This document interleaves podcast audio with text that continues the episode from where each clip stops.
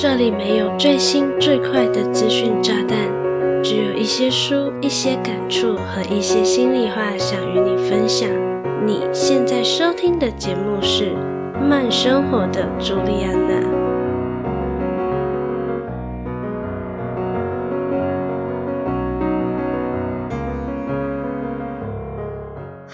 大家好，我是朱莉安娜，感谢你收听《慢生活的朱莉安娜》第五十四集。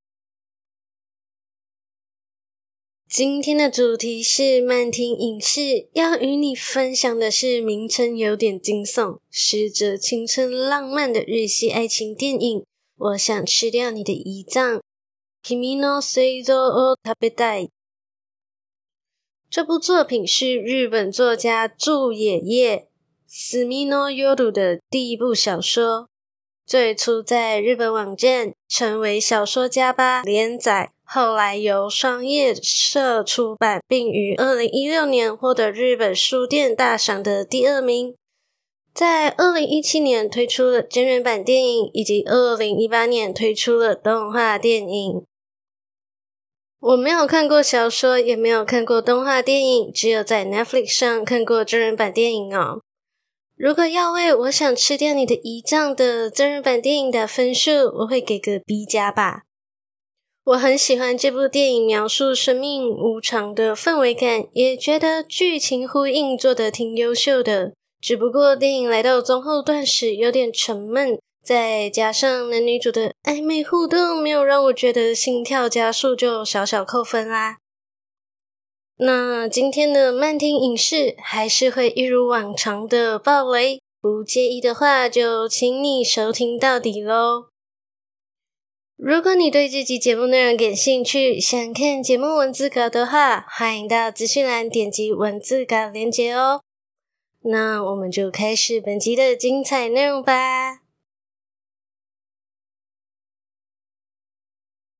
我想吃掉你的胰脏，改编自渚野叶的同名小说。剧情讲述没有存在感的少年男主，偶然捡到了患有胰脏癌、时日无多的同班同学女主的共病文库。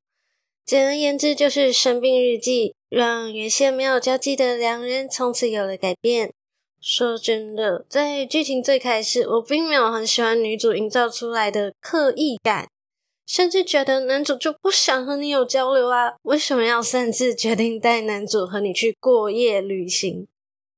但是随着剧情推进，就慢慢揭开了女主藏在任性妄为底下的焦躁不安。她想要在所剩不多的余生度过每个平凡日常，却又不想增加父母的负担，也不想让最好的朋友为自己担心。而不小心得知他的病情的内向男主，就是陪伴自己的最佳人选。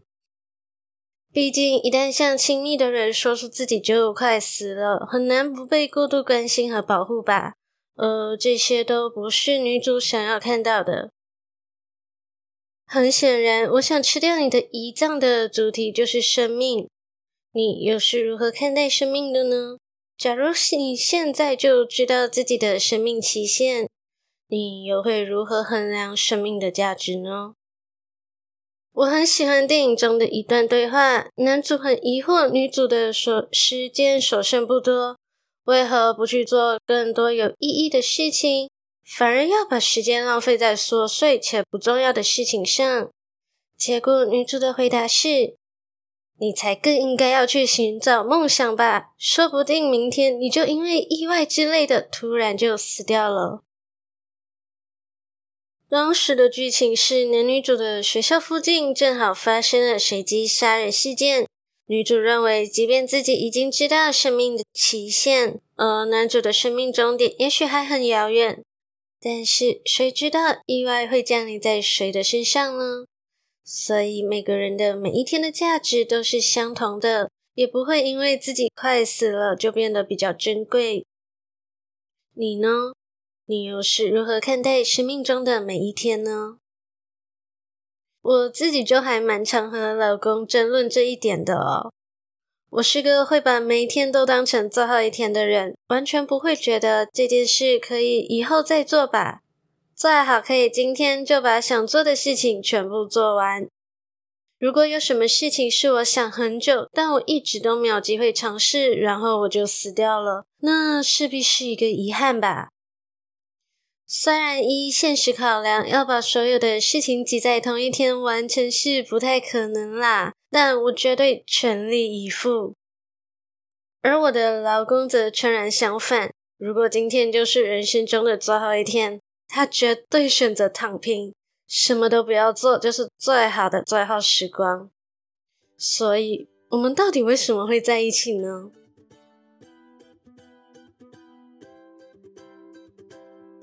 嗨，很高兴你愿意将节目收听到这里。现在是中场休息时间，让我郑重的向你介绍我们的 Podcast 剪辑服务上线喽。剪辑是一件繁琐却非常重要的工作。好的剪辑可以让你的节目更具有吸引力与专业感。如果你想要踏入 Podcast 领域，却没有足够的时间或是经验，就请你把节目交给我们吧。我们可以帮你的节目去芜存菁，理出节目的高潮。让你的节目听起来更顺畅和抓人耳朵。你只需要提供音档，我们就会在最短的时间为你剪辑出高品质的节目。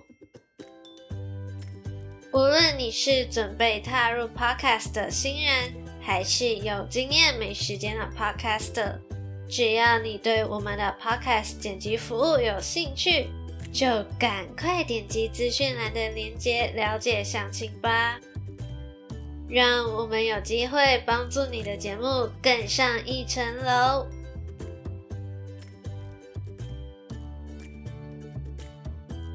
广告结束，让我们回到节目里喽。还是说回电影，我想吃掉你的胰脏吧。最开始我不太了解为何一个青春爱情故事要用如此惊悚的标题，后来才知道概念来自于以形补形。女主的病是胰脏癌嘛，那想要吃胰脏来补一补就情有可原了吧。同时，我想吃掉你的胰脏也成为了男女主隐晦的告白。女主在过夜旅行的隔天和男主表示。我死了以后，你可以吃掉我的胰脏哦，因为女主听说被吃掉的灵魂会活在对方的身体里。在电影的后半段，男主也用短信发给女主说：“我想要吃掉你的胰脏。”我想，这应该就是愿意让对方活在自己心中的浪漫吧。对你而言，活着的意义是什么？在成长的过程中，我逐渐发现自己对活着并没有太多的期待，因为活着就必须面对一地的鸡毛蒜皮，而每个人活着都是向死亡奔去，只是有些人跑得比较快，有些人跑得比较慢，终点都是一样的。我想，活着是一种普通却珍贵的存在吧，因为你来过，后来你走了。但你在别人的心中留下了一点烙印，这是我对活着的解读啦。那我想吃掉你的胰脏的女主对活着是这样解释的：自己一个人不会知道自己是不是活着，喜欢又讨厌，开心又郁闷，这种与人的联系，我想是我还活着的证明。在电影的转折，男主察觉到自己对女主产生了不一样的感觉，我感到有些怀疑。他觉得自己和女主只不过是一个偶然相遇，然后被动的让女主牵着鼻子走。然而，真的是偶然吗？不知道你是否看过古早偶像剧《终极一班》？在剧中有个疯狂数学博士，为了和女朋友求婚，说了这样一段话。如果那天你穿的是球鞋而不是高跟鞋，你走路的速度会比当时多了个零点二十四秒，那我们就不会遇见。这是其中一个豁然率。再说，如果那天天气不是那样冷，地球自转也不会往西偏移了零点零四毫米。如果我又刚好蹲下来绑鞋带，我们就不会在同一时间搭上那本捷运。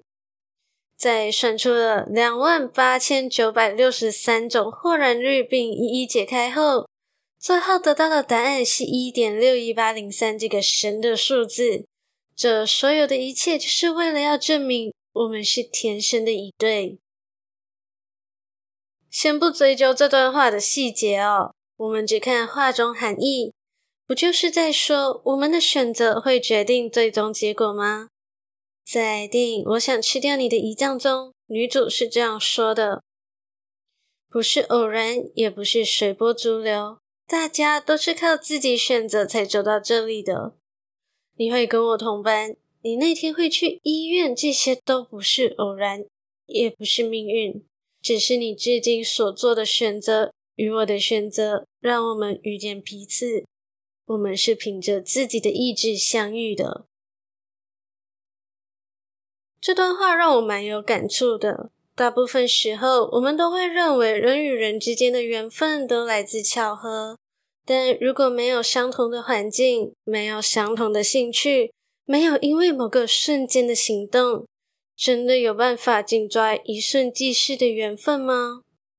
我想更多时候都会擦肩而过吧。掀开名为《日系纯爱》的糖衣，我想吃掉你的胰脏。这部电影想要表达的还是生命的有限。当然，生病的女主在面对死亡的来临是偏乐观的，但也不表示心中没有一丝丝的害怕。只是选择了让自己呈现活泼、元气满满的一面，希望身边的人都能记得这样的他。然而，有多少人面对死亡时也能如此坦然呢？我想，我可能第一个就做不到吧。以上就是我对《我想吃掉你的胰脏》这部电影的观后心得啦。在节目的尾声，我想问你。你想活过还是活着呢？女主知道自己很快就会死掉，所以她想要在真爱的人心中活下去。那你呢？欢迎与我分享你的答案吧。